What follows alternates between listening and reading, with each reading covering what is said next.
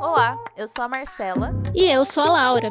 A gente não sabe muito bem sobre o que vamos falar aqui. Mas com certeza vamos falar sobre muita coisa.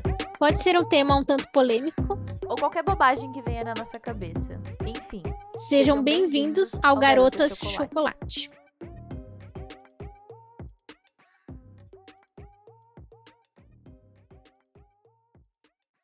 Olá, sejam bem-vindos a mais um episódio. É, aposto que vocês não botaram fé que a gente ia postar podcast essa semana, né? Mas estamos aqui firme e forte.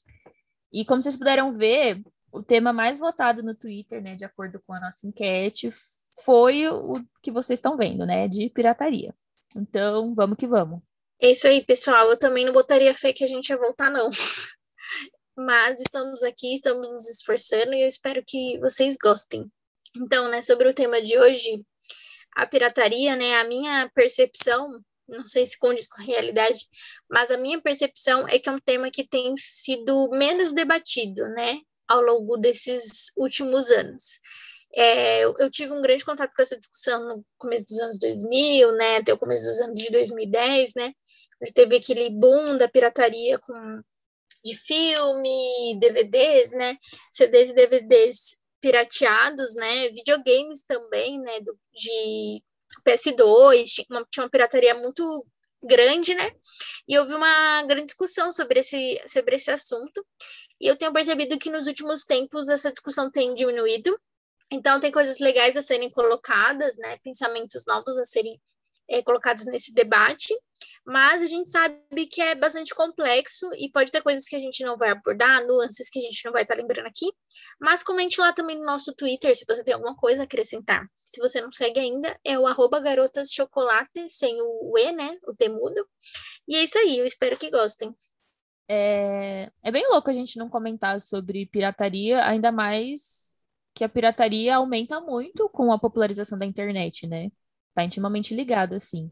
Então vamos lá, a princípio, né, vamos, a gente trouxe para vocês assim o conceito do que, que seria pirataria, né? Ela seria considerada como vender ou distribuir produtos sem autorização da marca, é, considerando um crime, né, de direito autoral.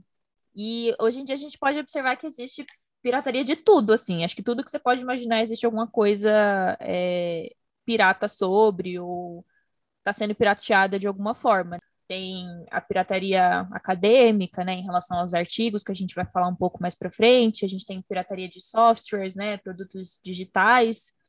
Inclusive tem uma lei, né, Laura? Como é que é? Tem uma lei sobre isso, não tem? Isso, é a Lei 10.695 contra a pirataria de software de 2003, né? É, a gente ainda tem problemas ainda de legislação no Brasil em relação à internet, né? Então, imagino que nessa época, em 2013, ainda tinha essa discussão, né, do que, que era a pirataria, né? A cyberpirataria estava é, avançando no Brasil. E aí, essa lei entrou aí em 2003, né? Já está aí há 18 anos, que ela é do começo de julho. É isso, né, gente? 18 anos. Eu estava contando aqui nos dedos também. 18 anos aí dessa lei e a gente está cada vez, na minha percepção, né, debatendo menos esse assunto, e é como a Marcela falou, cada dia a gente está passando mais tempo na internet e com mais acesso, mais fácil, né, à pirataria. E aí também tem de filmes, música. É, a gente vai falar um pouco sobre alguma delas ao longo desse, desse episódio. Isso, tem também a pirataria dos livros, né, que a Marcela vai comentar um, um pouquinho depois. E um, um tipo de pirataria que eu queria enfatizar aqui é a biopirataria, né? Que a gente vai trazer alguns pontos aqui sobre a pirataria, onde a gente vai trazer, assim, pontos negativos, né? Porque a gente não vai romantizar, a gente vai falar dos problemas, mas a gente vai falar também alguns pontos positivos. Só que tudo que a gente está falando aqui mais positivo e tal, e falando também da dependência e o espaço na sociedade da pirataria, eu acredito que não se encaixe, né, no caso da biopirataria, que eu sou completamente contra. Para quem não sabe, a biopirataria, eu coloquei um trecho aqui entre aspas do site Ecycle, eu vou ler aqui, a biopirataria é o nome dado à exploração e utilização de recursos naturais ou conhecimento tradicional a respeito desses recursos de forma ilegal.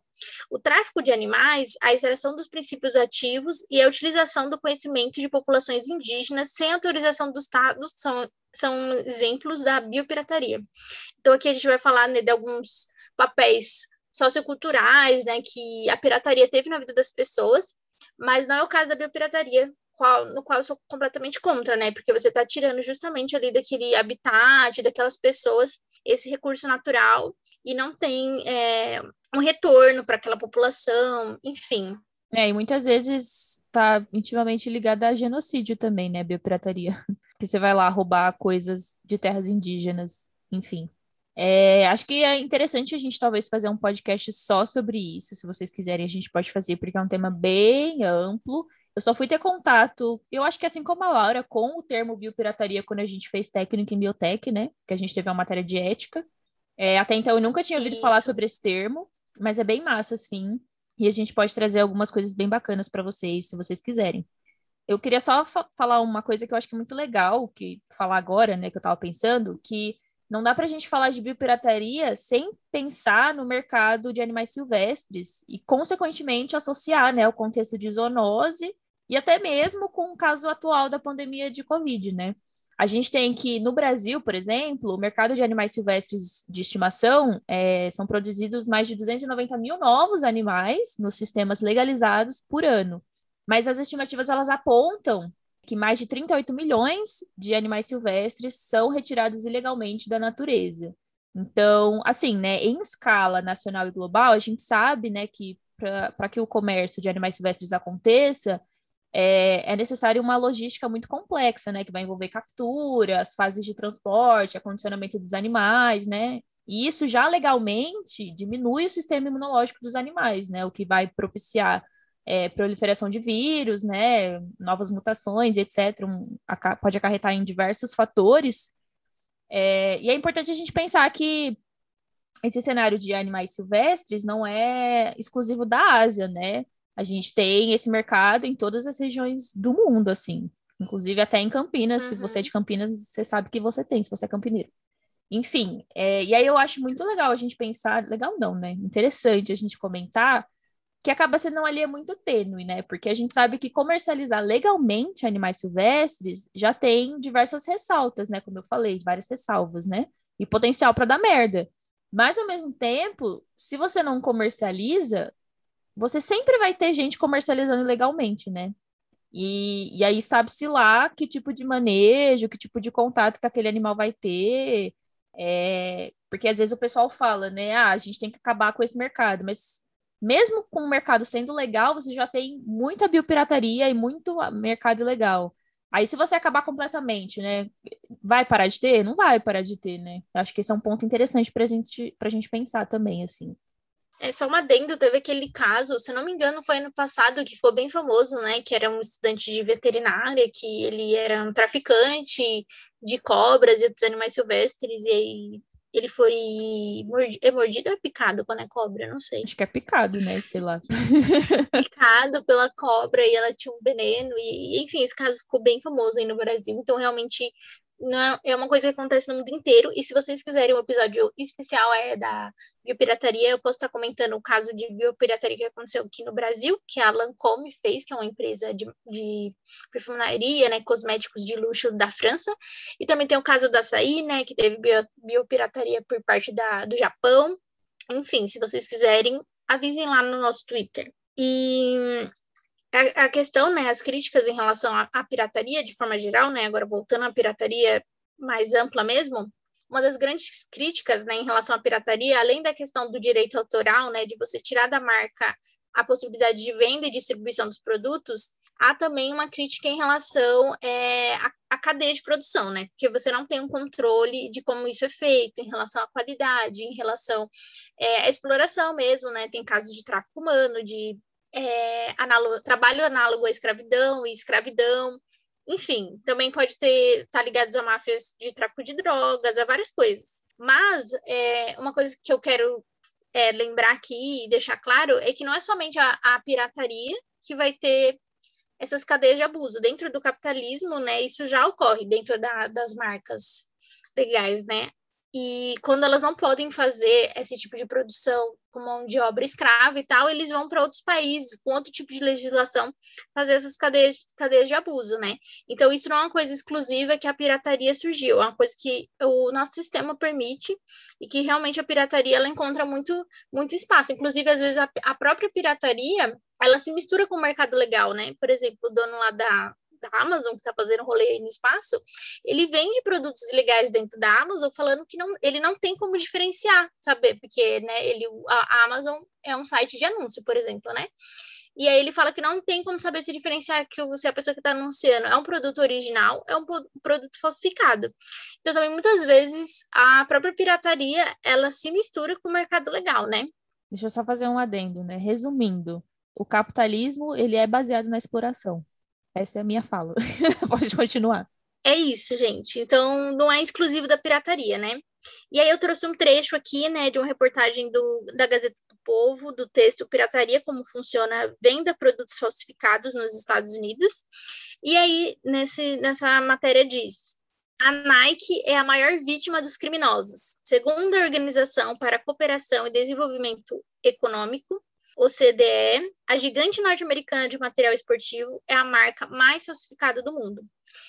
Então, né, aí coloca a Nike sofrendo, né, sobre com esse mercado ilegal e tudo mais, mas é o que eu disse, a Nike, né, ela também tem uma cadeia de exploração muito forte. Ela vai lá, ocupa é, né, as suas indústrias em países asiáticos, né, com, com leis mais flexíveis, e, e aí ela tem toda uma cadeia de exploração.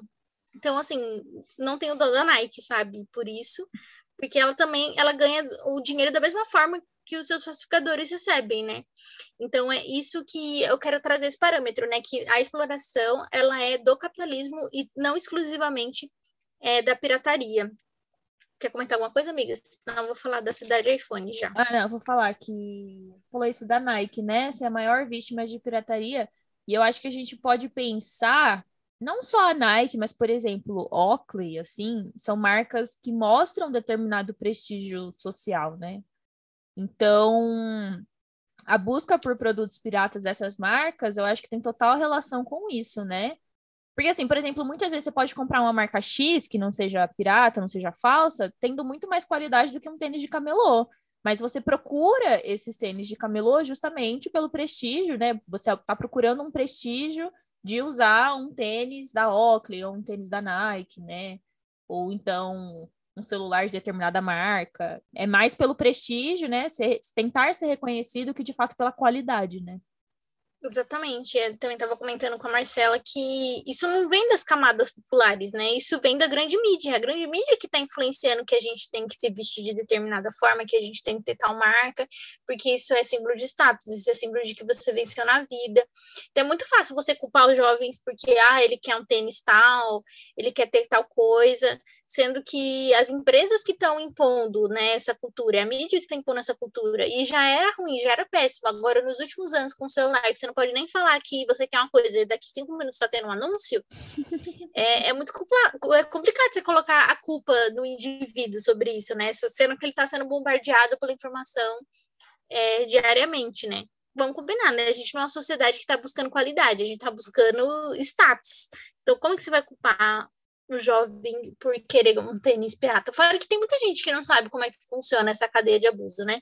Mas, enfim, eu coloquei aqui também outra matéria de outubro, né? Outubro, oh, meu Deus, outubro do ano passado, que é do Yahoo, que se chama Cidade iPhone. Tem 120 mil trabalhando 24 horas para lançar celular da Apple.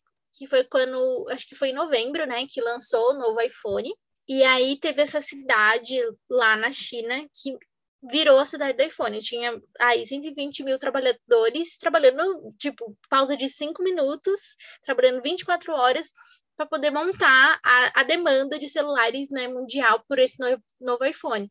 Então, a questão da, da, da, exploração, ela não é exclusiva né, da, da pirataria. A gente está vendo aqui, gente, o que, que as pessoas têm que fazer né, para dar sustento à sua família e, e qual tipo de coisas que elas se submetem, né? Quem quiser depois procurar essa matéria vai contar que tem vários trabalhadores que são de outras cidades, que ficam já lá por dias para poder ganhar um dinheiro, né, para levar para casa.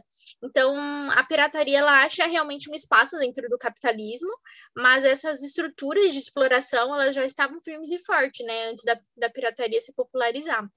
É, então, é, é isso que eu ia falar, né? A gente vê essa notícia, tipo, nossa, 120 mil trabalhadores trabalhando 24 horas para lançar o iPhone, você pensa, meu Deus. Só que, gente, tipo, na moral, assim, é... mais uma vez, o capitalismo, ele é baseado na exploração. Tipo, é isso. Isso não é um caso isolado, entendeu? Grande parte das fast fashion da vida aí, que eu não vou citar nomes, é baseado nisso, em exploração. Em você comprando um produto por 300 reais, sendo que a mão de obra ganhou, tipo, 10 centavos a hora. É que é isso, né? Fica chocante quando você vê isso numa notícia, mas é isso que acontece em grande maioria, tá ligado? Tipo, isso é só uma coisa entre muitas outras, assim.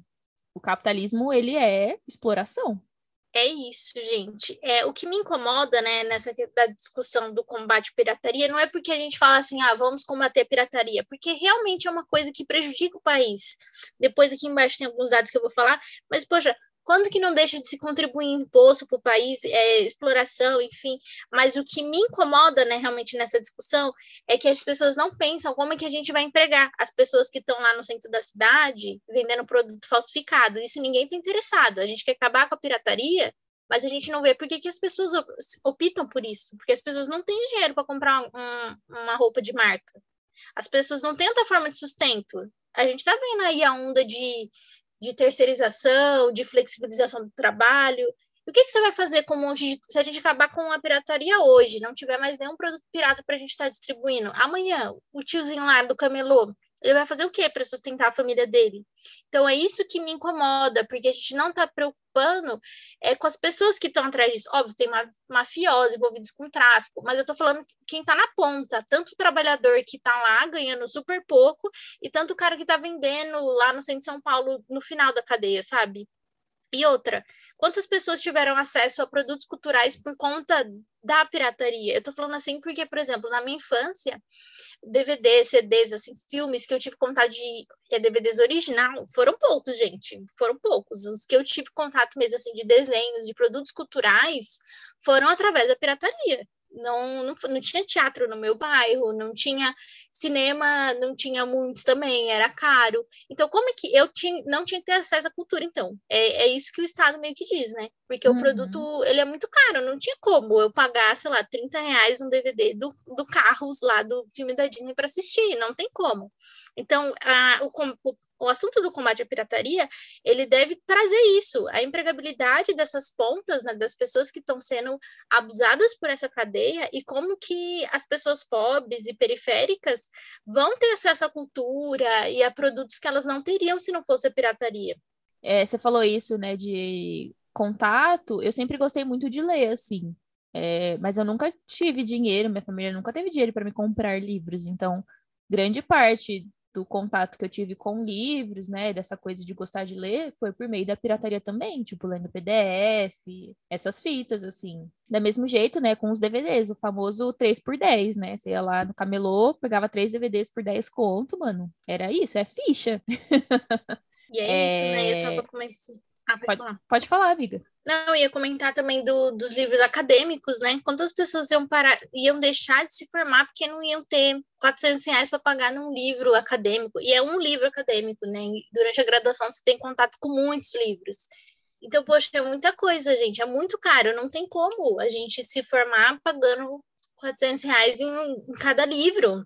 Nossa, é impossível. Tenho... Muita gente deixaria de se formar se não fosse a pandemia. Não, a pandemia destruiu todo mundo, gente. A pirataria. Viva a pirataria, brincadeira. Eu tenho um, um, amigo meu que acho que ele vai saber que eu tô falando dele. É, ele, sem querer, molhou um livro da biblioteca de anatomia.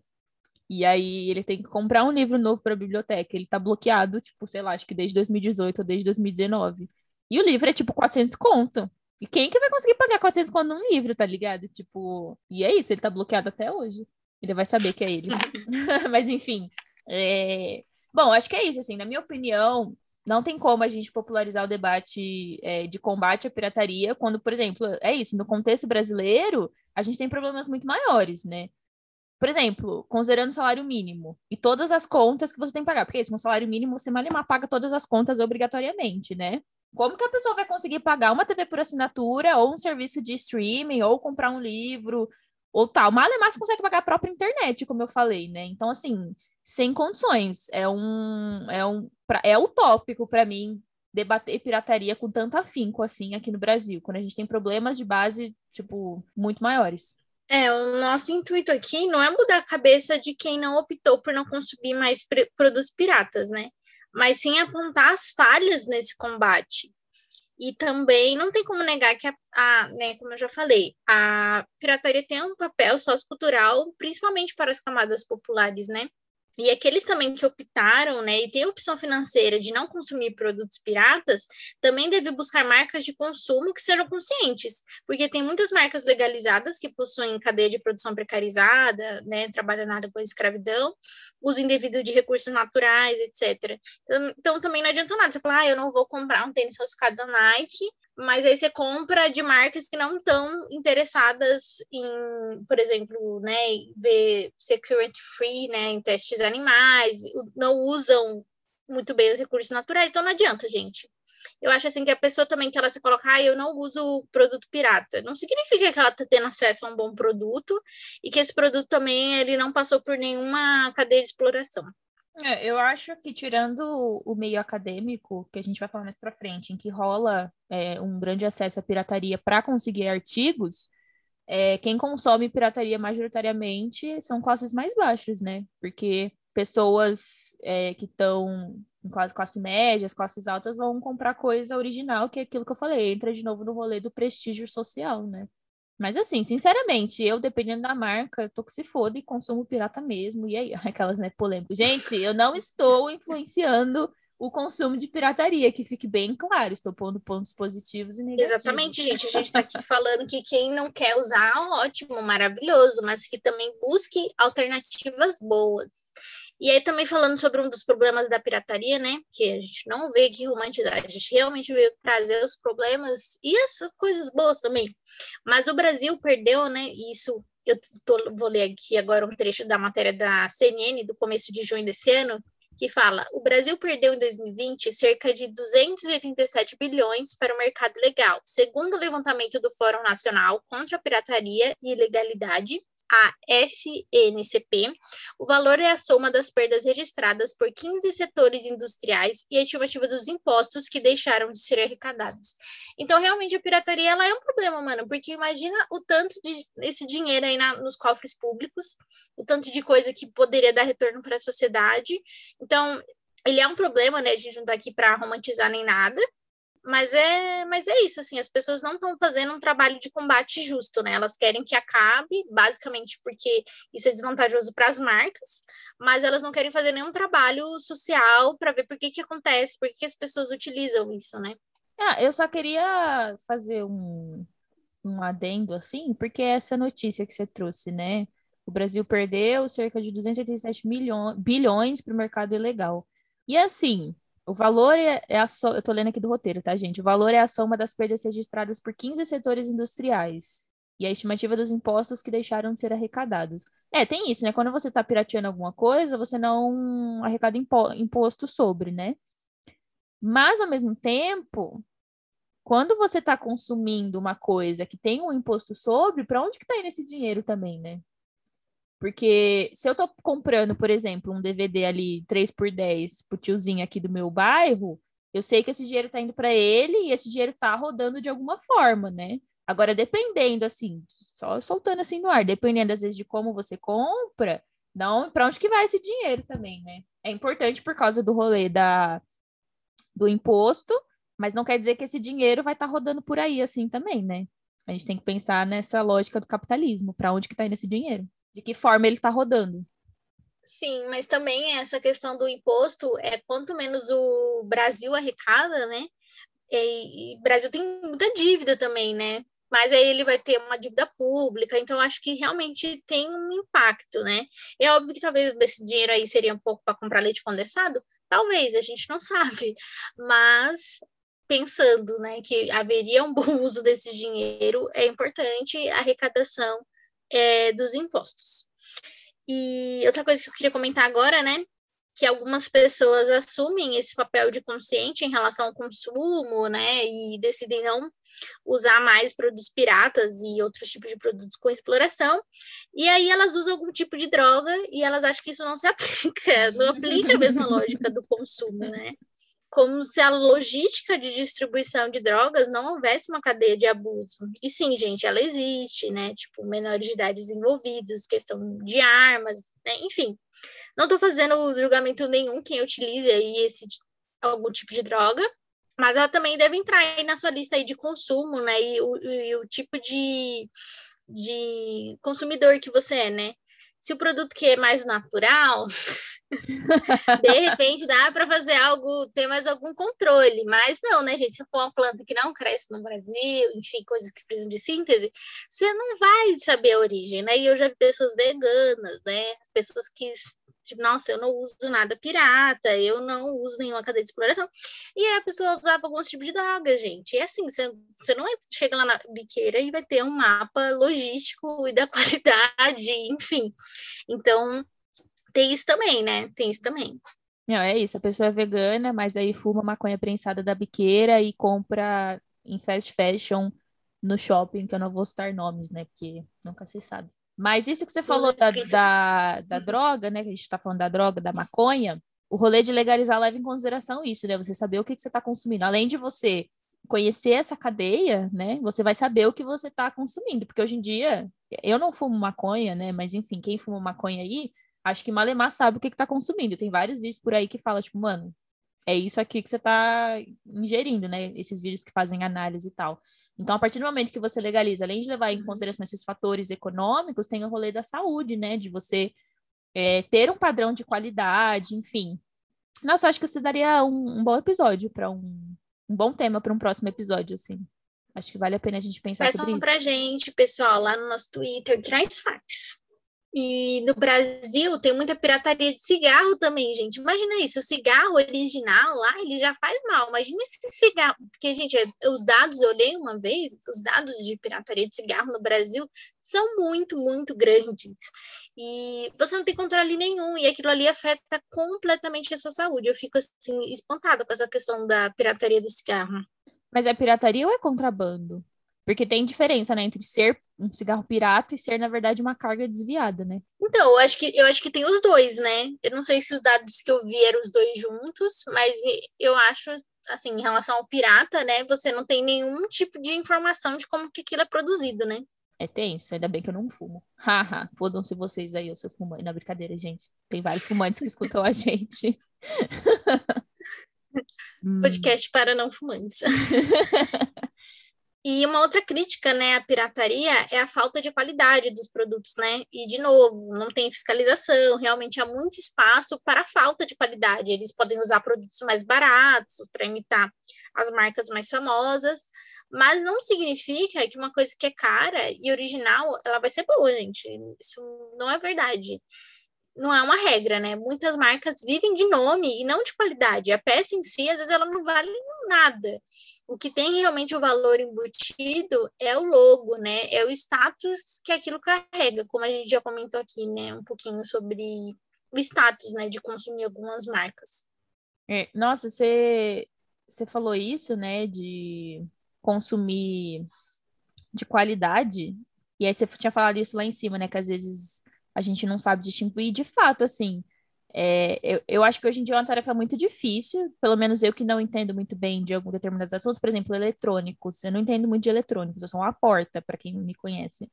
E para mim é muito difícil eu saber se eu estou consumindo algo de qualidade original ou se eu estou consumindo alguma coisa bicheira, assim. Tipo, já aconteceu de eu ir no shopping, quando eu estava querendo comprar um relógio, eu fui no shopping, eu queria comprar um relógio, um smartwatch, né? E aí, lojas, tipo, de shopping, que teoricamente você associa que são coisas de qualidade, coisas originais, né? Me vendendo produtos que quando eu pesquisei na internet a galera falava, mano, é roubada, é tipo, o bagulho é muito ruim, é falsificadão, assim, na cara dura. E o povo vendendo assim, tipo, não, porque é muito bom, não sei o quê. E vendendo com preço como se fosse de original. Então, assim, pesquisem bastante mesmo. No meu, ainda bem que no meu caso eu vi a internet, assim, porque. Nossa, é isso. Você vai lá no shopping, né? Você assume que você tá comprando alguma coisa de qualidade original e tá levando bagulho bicheira pelo preço de um original, assim. É absurdo, rola muito essa essa gambiarra aí também, galera. Tem que ficar esperta nisso. É isso. Quer falar agora sobre a pirataria no meio acadêmico? Ah, é, então, é, a gente separou uma lista de referências, né, para quando a gente estava pesquisando sobre o tema, E dentre elas tem um, um vídeo que chama A Ciência Precisa da Pirataria, do Meteoro Brasil. Esse canal é muito bom, eles abordam vários assuntos sobre várias coisas. E, e eu acho que é isso, né? A pirataria no meio acadêmico, ela acaba sendo meio que inevitável, né? Porque apesar da ciência ser feita no, na universidade pública, né? A galera que faz ciência na universidade pública é a classe média, que é um grupo, né, que às vezes tem condições, é, ainda assim é muito difícil você ver alguém pagando para poder ler um artigo, tá ligado? E é isso, né? Se já é difícil para a gente ter acesso a um artigo que está no meio acadêmico, tendo que recorrer à pirataria, né? Isso é a gente num, numa universidade de prestígio e tal. Imagina as camadas mais populares, que foi aquilo que eu falei, né? E aí isso acho que tem muita relação mesmo, assim, com uma não popularização, né? A não a falta de democratização da ciência, né? Tá tudo intimamente ligado. Exatamente, né? Depois vejam esse vídeo porque ele é muito, muito bom. Mas para quem não conhece, basicamente quando você vai publicar um artigo, né? O artigo ele não é mais seu, ele pertence à revista, né? E aí para você consultar outros artigos, você tem que pagar. E enfim, é isso que vai gerar, né? A pirataria da, no meio acadêmico, porque você não vai fazer um trabalho tendo um único artigo de referência, você precisa ler várias coisas, né? E aí eles vão falar do Science Hub, né? Que é, o, é um site aí que é, o, é a pirataria. É o Pirate Bay dos artigos. Exatamente, gente. Então vejam esse vídeo que é muito bom. Outras referências que eu coloquei aqui, indicação. Esse tem na Netflix, né? É uma série meio documental que é a série que chama De Serviço ao Consumidor, e tem alguns episódios sobre coisas diferentes. Aí tem um episódio chamado Mundo dos Cosméticos, né? E aí vai falar sobre a cadeia de pirataria, né? Dos cosméticos lá nos Estados Unidos, né? As, as imitações de marcas famosas. E é bastante interessante porque eles vão é, colocar nesse ponto da qualidade, né? Que quando eles vão piratear, eles vão usar um produto mais barato, e aquilo pode gerar alergias. Enfim, é um episódio bem interessante. Um outro também desse de serviço ao consumidor que eu assisti, eu achei legal, é um que chama Móveis Mortais, que mostra assim que é, todo mundo sabe isso, gente. De reparar, você vê que os móveis estão muito vagabundo, né? Que nem a sua avó sempre vai com certeza falar isso, que antes os móveis era bom, que ela comprava uma mesa, durava a vida inteira. E, realmente, gente, os móveis estão perdendo muito a qualidade. Não, tudo é e estão matando criança lá nos Estados Unidos, gente. Os móveis caem nas crianças e mata mesmo. E, inclusive, mostra também sobre a IKEA, né, esse episódio, e que por mais de ser uma marca legalizada e tal, elas, eles compram é, madeira ilegal. Então, assim, mesmo dentro do mercado legal, é, eles vão ter terceirizações, eles vão ter distribuidores que podem ser é, de produtos ilegais, né? No caso lá, que é de uma floresta que não podia desmatar, e eles cortam a árvore de lá. Enfim, são episódios legais. Eu acho muito louco, porque a gente não tem garantia mesmo com você vendo, com, com uma empresa às vezes mostrando abertamente a cadeia produtiva, você não consegue ter certeza de nada daquilo também, né? É isso, eu já vi casos de algumas empresas que, por exemplo, falavam que não testavam em animais, a empresa falava isso, mas ela terceirizava a, a experimentação. Então, por exemplo, a empresa em si de fato não testava em animal, mas ela terceirizava para uma outra empresa que testava em animal. Então, tipo, é isso, você compra às vezes achando. Acho que hoje em dia talvez isso não tenha, não aconteça tanto, mas isso aconteceu quando estava no começo dos, dos movimentos, né? De zero crueldade, de não teste em animal. Então é muito louco, porque você realmente não tem, sei lá, não, não dá esperança para mim, assim, tipo, porque eu nunca sei de fato de onde tá vindo aquilo, sabe? Quem que tocou naquilo, quem que fez, mesmo sendo legalizado, né? Tipo, é engraçado que o episódio uhum. é de pirataria, mas é, virou intimamente um. É, é a você mesmo que está direcionada essa crítica ao capitalismo. Todos os episódios. Todos os episódios. É isso, pessoal. É, é como eu falei, se mistura muito o rolê, assim, não é a pirataria que começou a exploração. Ele achou um nicho, achou um mercado ali de pessoas que não tinham acesso à cultura, que não tinham acesso a vários produtos, e se aproveitou disso, tá ligado? Mas não significa que os produtos legais aí vão, vão ser mais, mais top com a natureza e com as pessoas, né? É, eu acho que é isso, né? Tipo, não foi a pirataria que achou um meio mas sim a pirataria aconteceu em decorrência desse meio, que é o capitalismo. Aí outras indicações, né? Eu vou colocar lá no Twitter também links, né, que a gente usou de referência, mas não significa que a gente, tipo, concordou com aquilo que tá dizendo, é só que a gente pegou para ler, para discutir. Um outro documentário que é legal é Pirataria de Games, no Brasil também é cultura, que fala dessa cultura dos games mesmo, desde os anos 80, 60, quando. Oh, 60 não tinha videogame, né? 70 e 80. Que foi tendo, surgindo, né, vários videogames, mostra como é que aconteceu isso aqui no Brasil, que partiu praticamente da pirataria, né? Porque as marcas demoraram muito para vir para o Brasil, e aí nisso a pirataria já tomou conta. É bem legal. E uma indicação de aplicativo é o Moda Livre. O Moda, Moda Livre é um aplicativo do site Repórter Brasil, que é, esse site é, é muito bom, muito bom mesmo.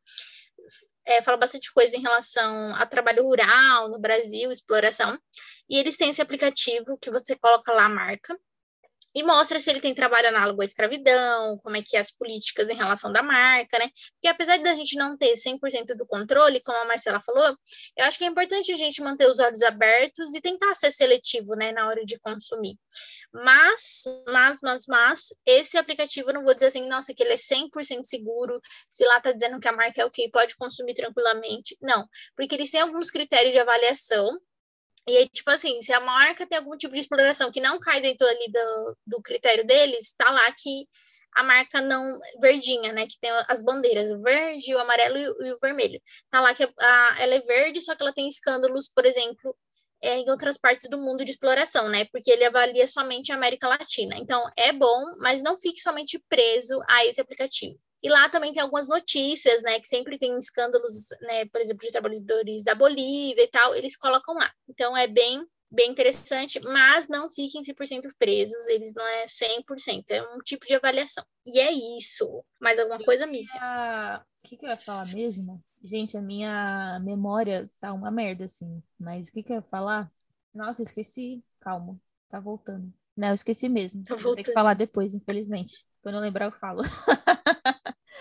Mas eu acho que é isso, né? É óbvio que, como eu falei, né? Esse, esse é um tema bem complexo, assim, tem várias nuances que permeiam esse tema. É, a gente não consegue abordar sobre tudo, falar sobre tudo, porque a gente está tentando fazer um, um, um, podcast de entre 30 a 40 minutos, né? Porque a gente sabe que é difícil, às vezes, se dispor de um tempo para ouvir uma coisa de uma hora, né? Dá para saber as estatísticas pelo Spotify, quem, até onde vocês uhum. escutaram, né? Então, é isso. A gente viu que a atenção de, do nosso público fica entre uns 30 e 40 minutos, né? Depois disso, o pessoal meio que fala, ai, tá falando demais, cansei, tchau. Então, acho que é isso, gente. É... a gente se vê na próxima semana com um próximo tema. E eu acho que é isso, né? Até semana que vem. Tchau. É isso, pessoal. Tchau.